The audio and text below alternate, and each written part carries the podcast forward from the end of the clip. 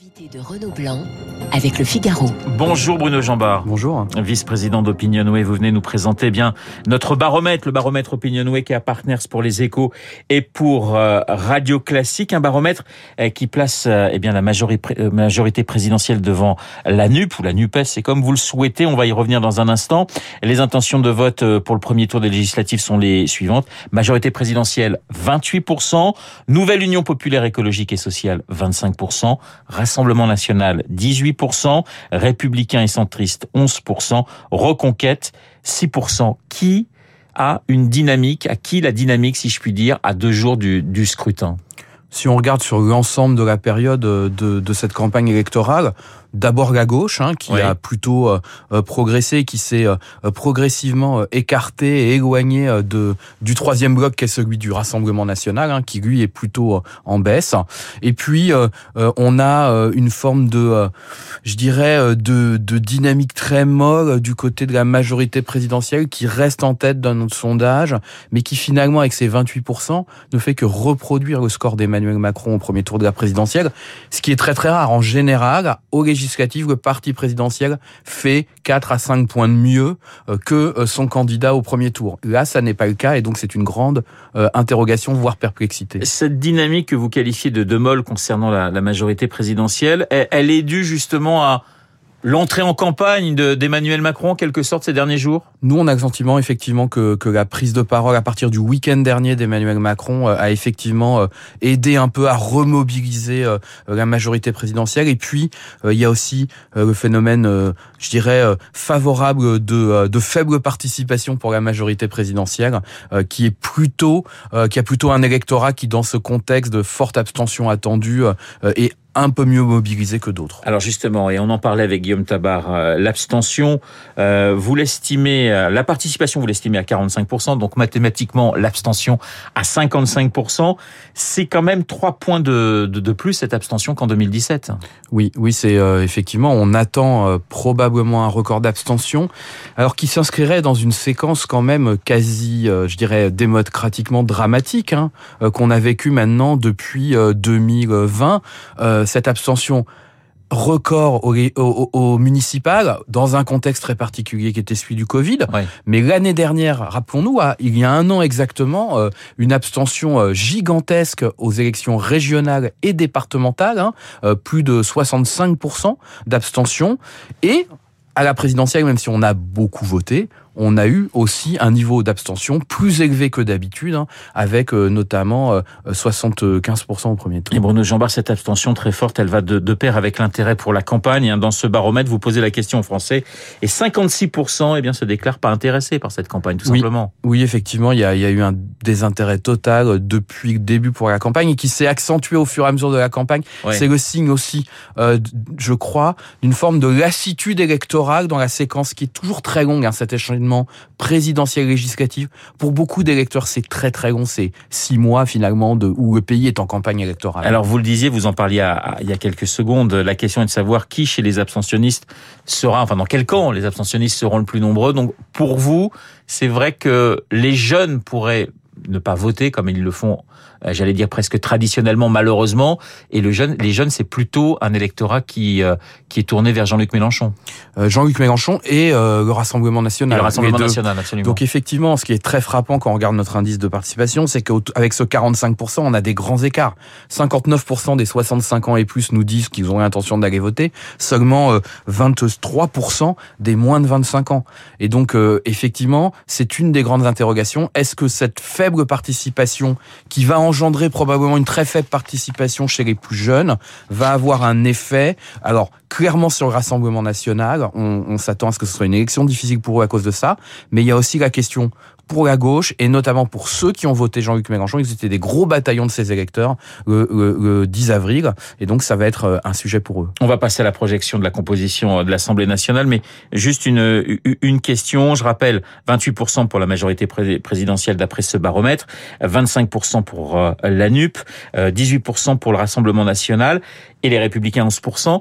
Une question, Bruno, est-ce que beaucoup de gens vont se décider, qui vont aller voter, vont se décider au dernier moment comme ça a été le cas par exemple pour la présidentielle? Oui, très certainement. Comme la campagne a été très atone et a peu intéressé, on peut s'attendre à ce qu'il y ait des, des choix un peu de dernière minute beaucoup d'électeurs vont aussi probablement découvrir l'intégralité des candidats euh, ce week-end, voire dimanche, euh, en se rendant dans les bureaux de vote. Et il y a beaucoup de candidats dans les circonscriptions, hein, beaucoup de petites forces politiques comme toujours aux législatives, et donc ça crée évidemment euh, beaucoup plus d'incertitudes que d'habitude. C'est beaucoup plus difficile, hein, clairement, de, de faire des sondages sur ce type d'élection que pour une élection présidentielle. En pour la présidentielle au premier tour, on avait eu ce qu'on a, on avait appelé le vote utile, qui avait handicapé un certain nombre de de, de partis. Est-ce que ce vote utile peut encore jouer avec les législatives ou au contraire pour un premier tour ça sera plus dispatché si je puis dire Je dirais que ce sera euh, de, nature un peu différente parce que d'abord les intentions de vote sont déjà très concentrées. Le vote utile a déjà eu lieu d'un certain point de vue depuis la présidentielle. On voit bien que euh, les trois blocs que sont euh, la majorité présidentielle, la gauche unie et le Rassemblement national recueillent la très grande majorité des intentions de vote. Si on rajoute les républicains, il reste plus grand chose. Donc je crois qu'il est il a déjà eu lieu et donc il n'y a pas forcément un mouvement de dernière minute là-dessus. Euh, il peut y avoir plutôt dans ce type d'élection un petit mouvement sur des petites candidatures et puis il y a toujours des cas un peu particuliers, des cas avec des personnalités locales implantées, dissidentes, qui là aussi peuvent bénéficier de ce type de mouvement le, jour du scrutin. Projection de la composition de l'Assemblée nationale selon le, le baromètre Opinionway, les échos radio classiques.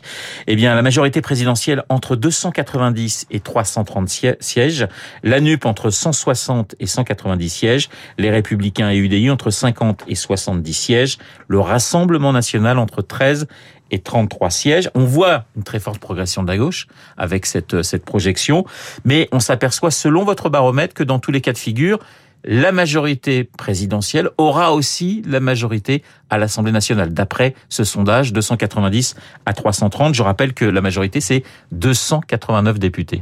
Oui, alors euh, c'est ce qu'on voit aujourd'hui. Il faut être quand même très prudent sur les projections qui sont avant le premier tour, hein, parce qu'elles sont difficiles. Notamment, euh, il va y avoir probablement beaucoup de circonscriptions où la qualification au second tour va se jouer à quelques centaines de voix. Et donc, ça va faire bouger euh, les duels potentiels de second tour. Et donc, c'est c'est une, une, je dirais, une difficulté. Mais ce que qu'on voit, c'est que euh, avec ce rapport de force assez équilibré finalement entre la gauche et la majorité présidentielle, on a des projections en siège qui sont très favorables à la majorité Égalité présidentielle. en termes de voix, mais une projection très différente. Et ça s'explique à mon avis par deux phénomènes. Le premier phénomène, c'est que quand on regarde la, euh, la dispersion du vote d'Emmanuel Macron, il est assez homogène sur l'ensemble du territoire. Il a bien sûr des zones de force, des zones de faiblesse, mais moins d'écart que ne l'avait par exemple Jean-Luc Mélenchon à la présidentielle, ou par exemple entre les zones rurales et les zones des grandes métropoles on passe de 20 à 30% à la présidentielle.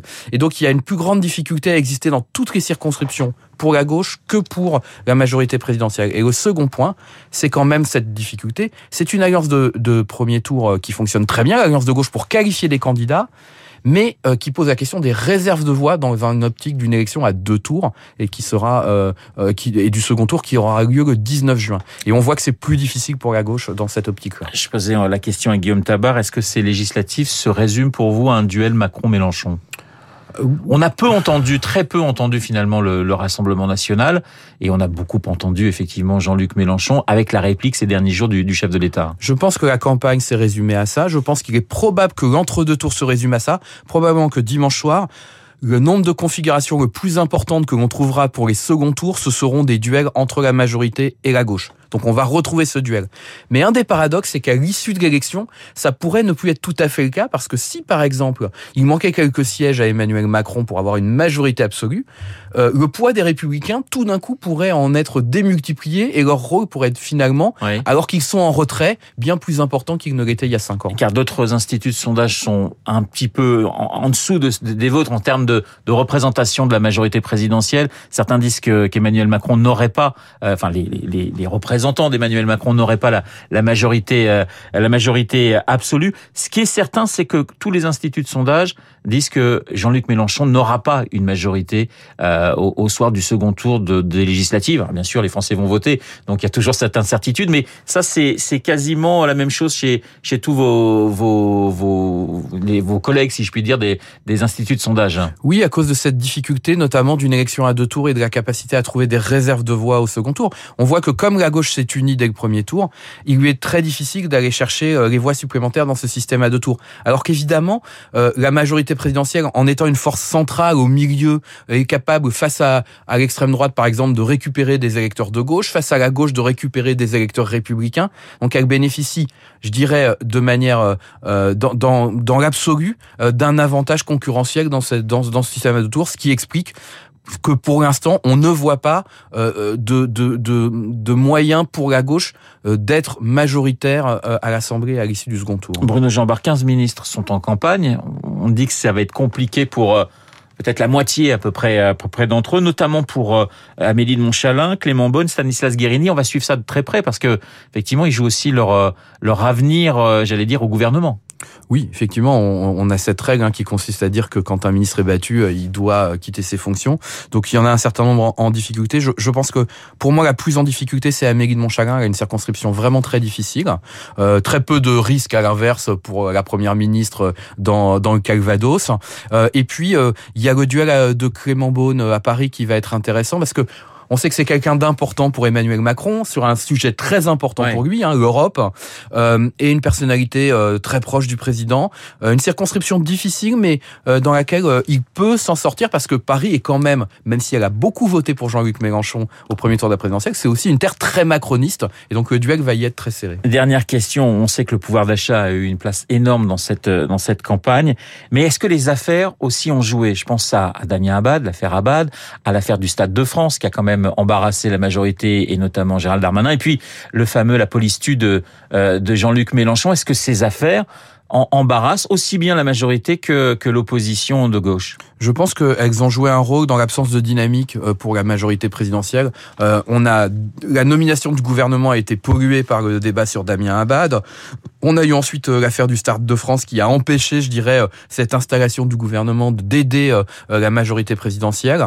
Mais oui, je pense que je pense qu'elle contribue aussi à cette très forte abstention, c'est-à-dire ce sentiment de ras-le-bol d'un certain nombre d'électeurs, de voir ces affaires, ces polémiques, et parfois ces polémiques qui peuvent sembler excessives à l'électeur moyen, modéré, euh, qui ne voit pas pourquoi euh, on s'écharpe autant euh, en permanence dans, dans, dans, ce monde politique sur ces différents sujets. Merci Bruno Jambard d'avoir été ce matin mon invité, le vice-président d'Opinionway. Et ce baromètre pour les échos et pour Radio Classique est retrouvé eh bien, sur notre site radioclassique.fr. Je vous souhaite un excellent week-end et je vous dis à lundi car je sais que vous serez à nos côtés pour décortiquer ce premier tour des législatives. Il est 8h29.